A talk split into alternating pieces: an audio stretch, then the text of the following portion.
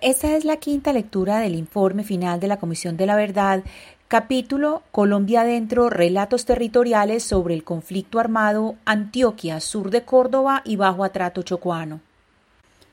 En lecturas anteriores ya habíamos leído uno, el territorio, y vamos en dos, grupos insurgentes en Antioquia.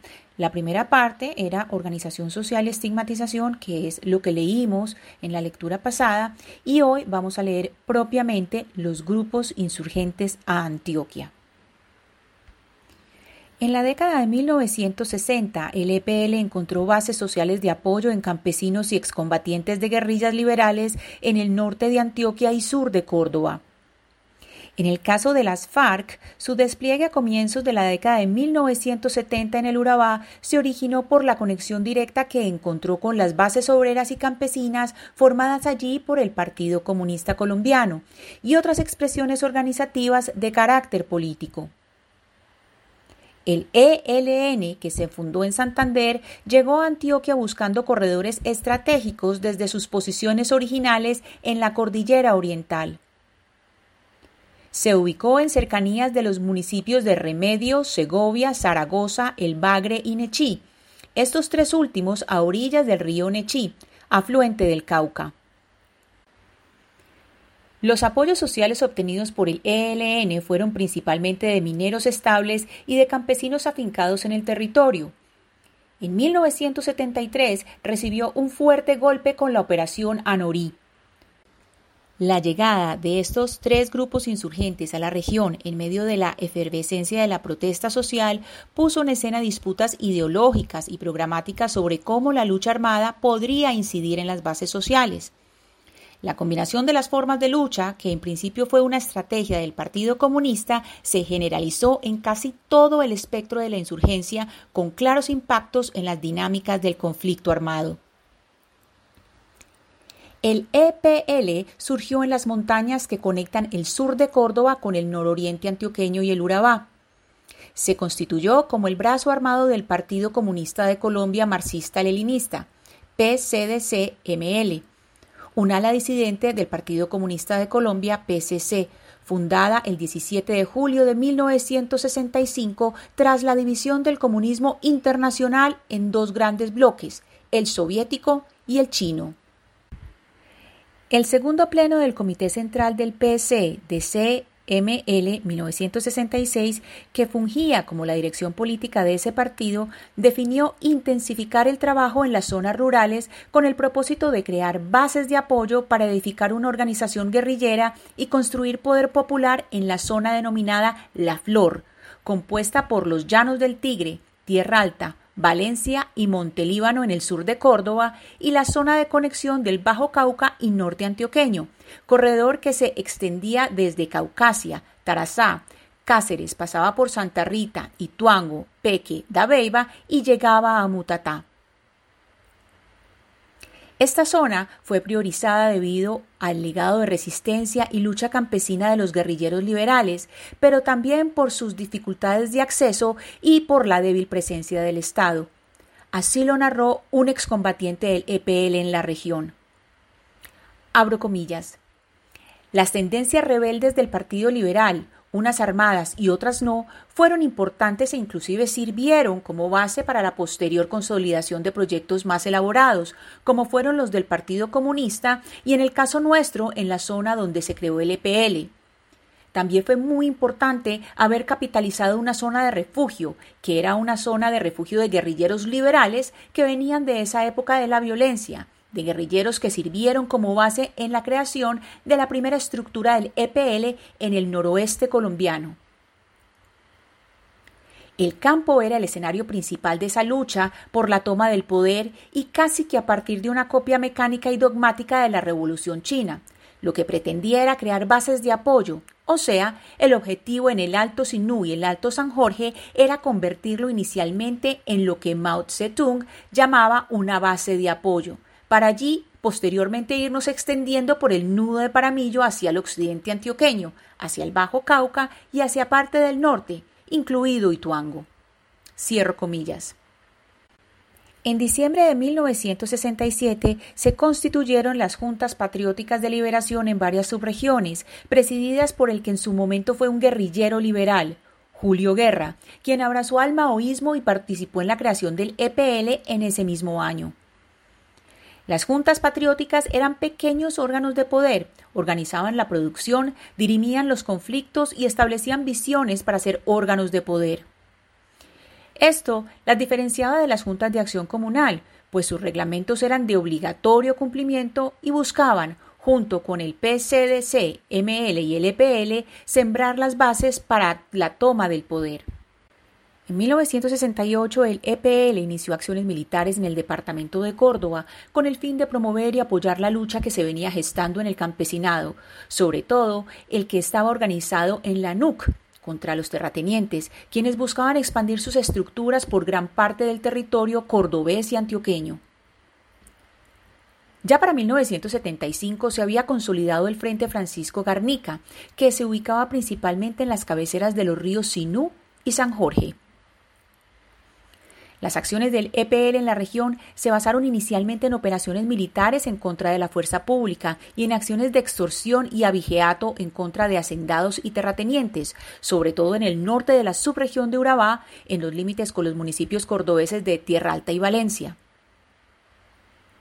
Los testimonios aportados por campesinos de la zona queda claro cómo las tensiones entre guerrilleros y población civil empezaron a aumentar a finales de la década de los 70 e inicios de los 80. Abro comillas. El EPL fue creciendo, se creció y creció y creció. Me dicen que está apareciendo una gente que está extorsionando, que están fregando, que ta ta ta que nos estaban diciendo que tenemos que darles un marrano, que tenemos que matarles gallina, que tenemos que hacer esto y lo otro. Los pelados, mis hermanos, me decían nosotros estamos preocupados porque mi papá nos manda levantarnos a las cuatro de la mañana a pilar arroz y comida para darle a una gente que viene por ahí. Como a uno lo criaron diciéndole que el que trabajaba comía y que el que no trabajaba venía a comer, entonces a ellos les daba como la inquietud. Bueno, ¿y por qué, si nosotros somos los que trabajamos, por qué tenemos que darle comida a esa gente? Entonces había como una especie de roce. Cobraban impuestos a la extracción de madera y cobraban muchos impuestos porque yo vi cobrar muchos impuestos. Pagué muchos impuestos de esos por madera. Cierro comillas. De acuerdo con las memorias de excombatientes, la movilización en la zona del Urabá y sur de Córdoba fue muy importante para afianzar sus bases y consolidar nuevos frentes. Sabían que no estaban en una tierra fácil, pues sobre este territorio siempre ha habido intereses políticos y económicos ligados al mercado internacional. La construcción de rutas y pistas clandestinas para el contrabando y luego para el naciente negocio del narcotráfico y la presencia del ejército que empezaba a reprimir las manifestaciones sociales les exigía profundizar sus estrategias de crecimiento y de combinación entre políticas y armas. El EPL no concibió diferencias entre lo militar y lo político durante los años 70, pues se definían, según contaron los excombatientes, como muy radicales con un trabajo contrainstitucional.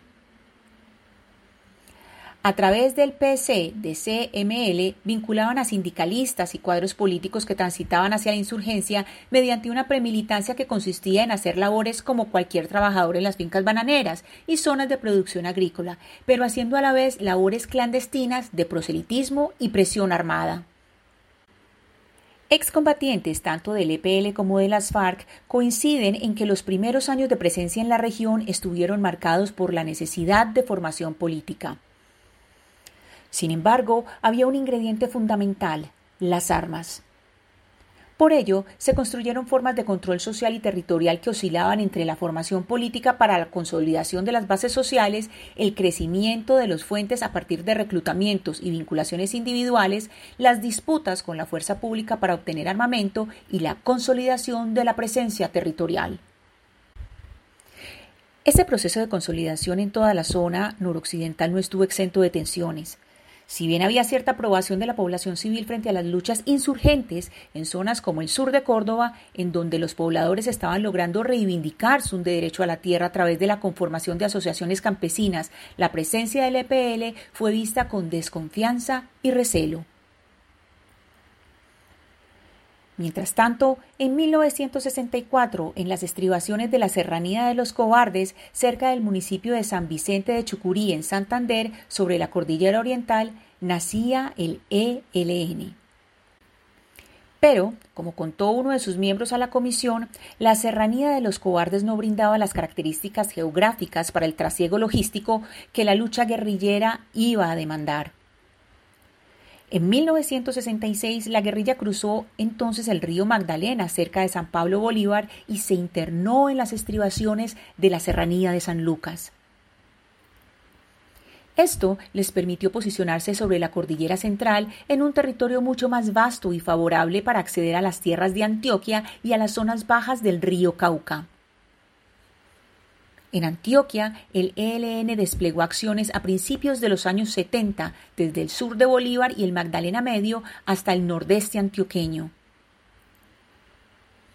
En 1972, Ricardo Lara Manuel y Antonio Vázquez Castaño, jóvenes de izquierda que fundaron el ELN, llegaron para consolidar su presencia en la cuenca minera que une a los de Segovia y Remedios y a y Anorí. El frente de Fabio Vázquez Castaño llegó así a las zonas de Nechí, el Bagre, sur de Bolívar y Bajo Cauca, entre Antioquia y Bolívar, región donde se ha ubicado tradicionalmente este grupo en Antioquia. Su accionar empezó con la creación de un primer núcleo en las tierras rurales de Amalfi y Anorí. Censaron y adoctrinaron a la población sobre la necesidad de tumbar al gobierno. Desde abril de 1973 y en los meses siguientes se aseguraron el control armado de las poblaciones de El Banco, Tenche, Santiago y Santa Inés. Reclutaron campesinos y organizaron redes de abastecimiento. Este despliegue, sin embargo, se vio truncado por la Operación Anorí en 1973, uno de los hitos del conflicto armado en Antioquia y de la historia de este grupo guerrillero. Esta operación, realizada por la Quinta Brigada con sede en Bucaramanga durante el gobierno de Misael Pastrana 1970-1974, fue atendida por operaciones militares en 1972 y primeros meses de 1973, que obligaron al ELN a concentrarse en Antioquia, dejando solo un pequeño reducto en Santander. Operación Anorí empezó el 7 de agosto y se extendió por 42 días con un saldo de 33 guerrilleros muertos y 30 capturados. Los cadáveres de los hermanos Manuel y Antonio fueron expuestos en el campo de fútbol de la Cuarta Brigada que apoyó a la Quinta en esta operación de Medellín para su reconocimiento. Esta derrota militar truncó las aspiraciones del ELN de controlar el nudo de Paramillo, considerado entonces como ahora una posición estratégica. Así lo recordó un excombatiente, abro comillas. A raíz de la operación Anorí, se profundiza, es decir, sale a flote una crisis que venía incubándose y simplemente revienta.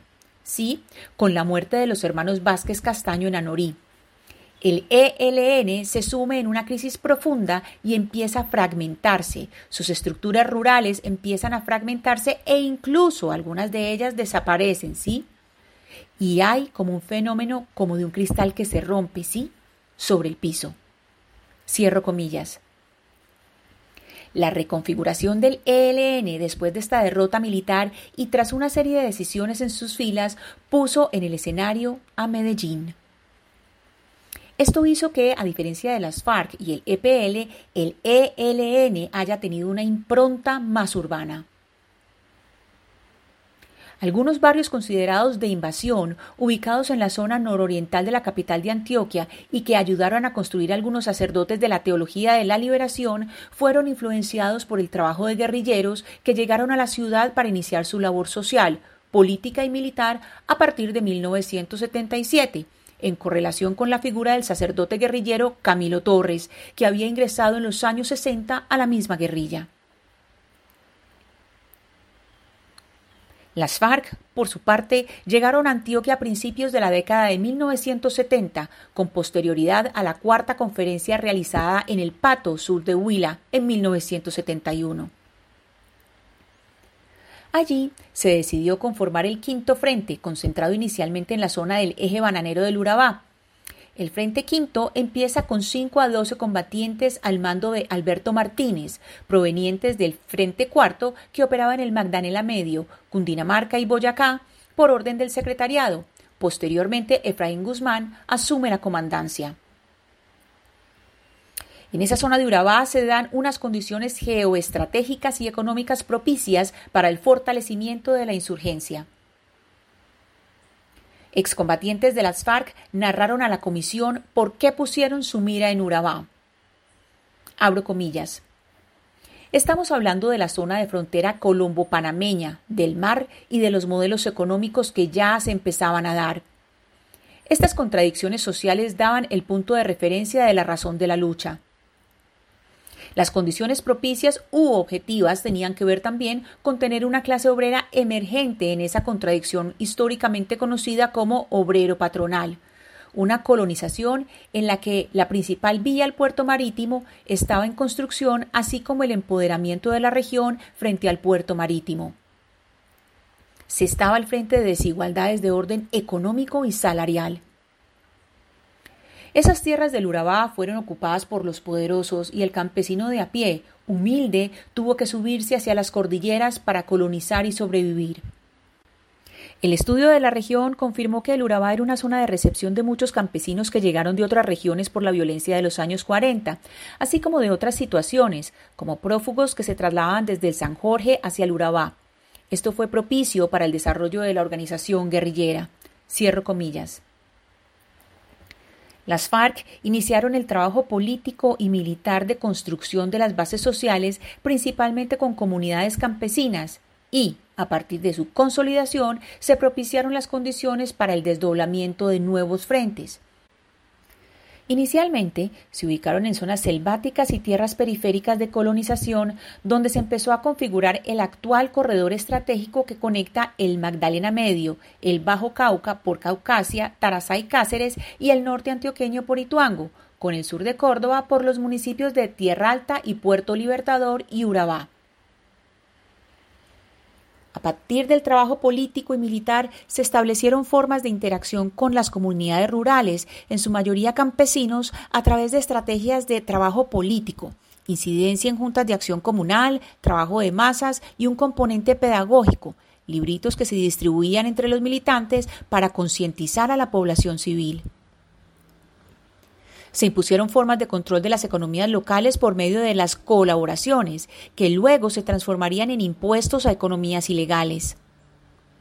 Además de las acciones armadas y el control de territorios, las FARC también intentaron determinar la vida cotidiana de la población que habitaba los lugares en los que se establecía. Reguló prácticas familiares y sociales y comportamientos en el espacio público. Así lo confirmó un excombatiente a la comisión. Abro comillas.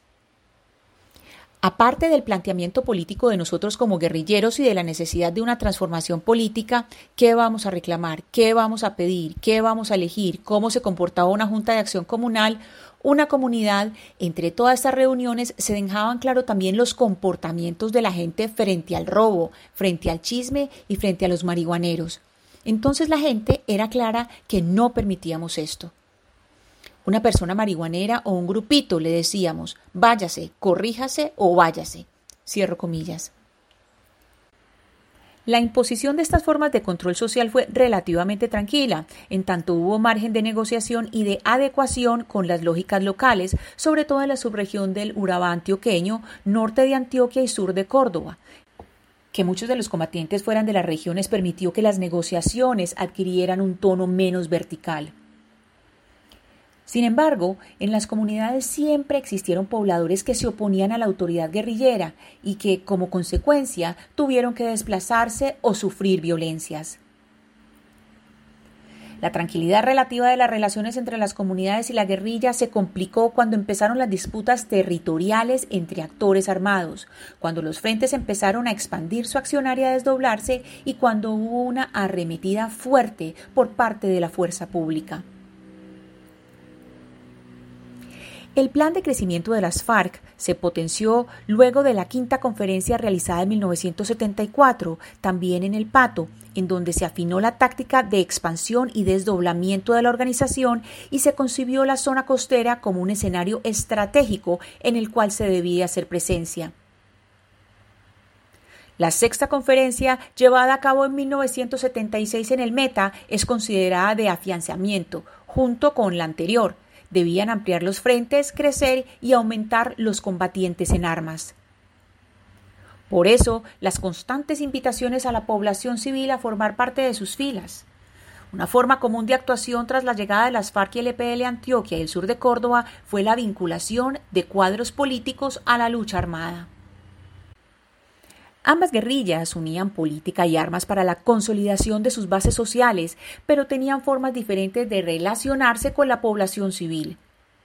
Las FARC diferenciaban el trabajo político de la formación militar, pero estructuras políticas como la Juventud Comunista JUCO o las Juventudes del PCC, con el que tenían relación estrecha, sí permitieron el paso de cuadros políticos a la guerrilla. La JUCO fue la plataforma política en la que muchos jóvenes campesinos y urbanos conocieron a la guerrilla de las FARC y escucharon de la lucha armada además de haber sido crucial para el reclutamiento de la militancia. La JUCO fue un espacio de socialización e incluso de ascenso social para estos jóvenes. El quinto frente buscó conformar sus filas con personas de la región, es decir, población campesina, afrodescendientes, obreros y estudiantes. Aquellos que coincidieran en ideales y que pertenecieran a bases sociales eran útiles para la revolución. Un campesino de San José de Apartadó, hijo de un militante del Partido Comunista y que perteneció a la JUCO en la década de los 70, le contó a la comisión cómo se dio, desde su perspectiva, el crecimiento de las FARC en Urabá. Abro comillas. La gente que se incorporaba a las filas de las FARC eran militares del partido o jóvenes de la juventud comunista personas con un conocimiento de formación de cuadros políticos. Entonces, todas esas personas iban ingresando y se empezó a formar el primer grupito, un grupito muy pobre. Me acuerdo de ellos que en la ropita era de civil, la ropita oscura, unos costales a la espalda, atracados, amarrados por unas cachuchas, eso eran los equipos de ellos en ese tiempo, porque empezaron pues muy clandestinos y eran escondidos, no se dejaban ver casi de la población y ellos habían empezado a extenderse, empezaron a nivel de partido a tener un crecimiento de masas, un crecimiento de jóvenes y mujeres también a incorporarse a las filas de las FARC, y ya ellos empiezan a hacer acciones y ya empezaba uno en apartado a sentir que ellos ya habían salido y que estaban por ahí peleando con la policía. Y ya empezaron ellos a arrebatar, si les arrebataban armamento, y ya uno los veía regresar al territorio ya con armamento bueno, y ya con esas cosas que uno no conocía, porque uno en el campo, pa' un montañero no. Simplemente los veía llegar, pero si se veía pues en las noticias que estaban aquí ya en apartado, que en turbo, por currulao, dando golpes, asestando golpes y armándose, y fueron creciendo.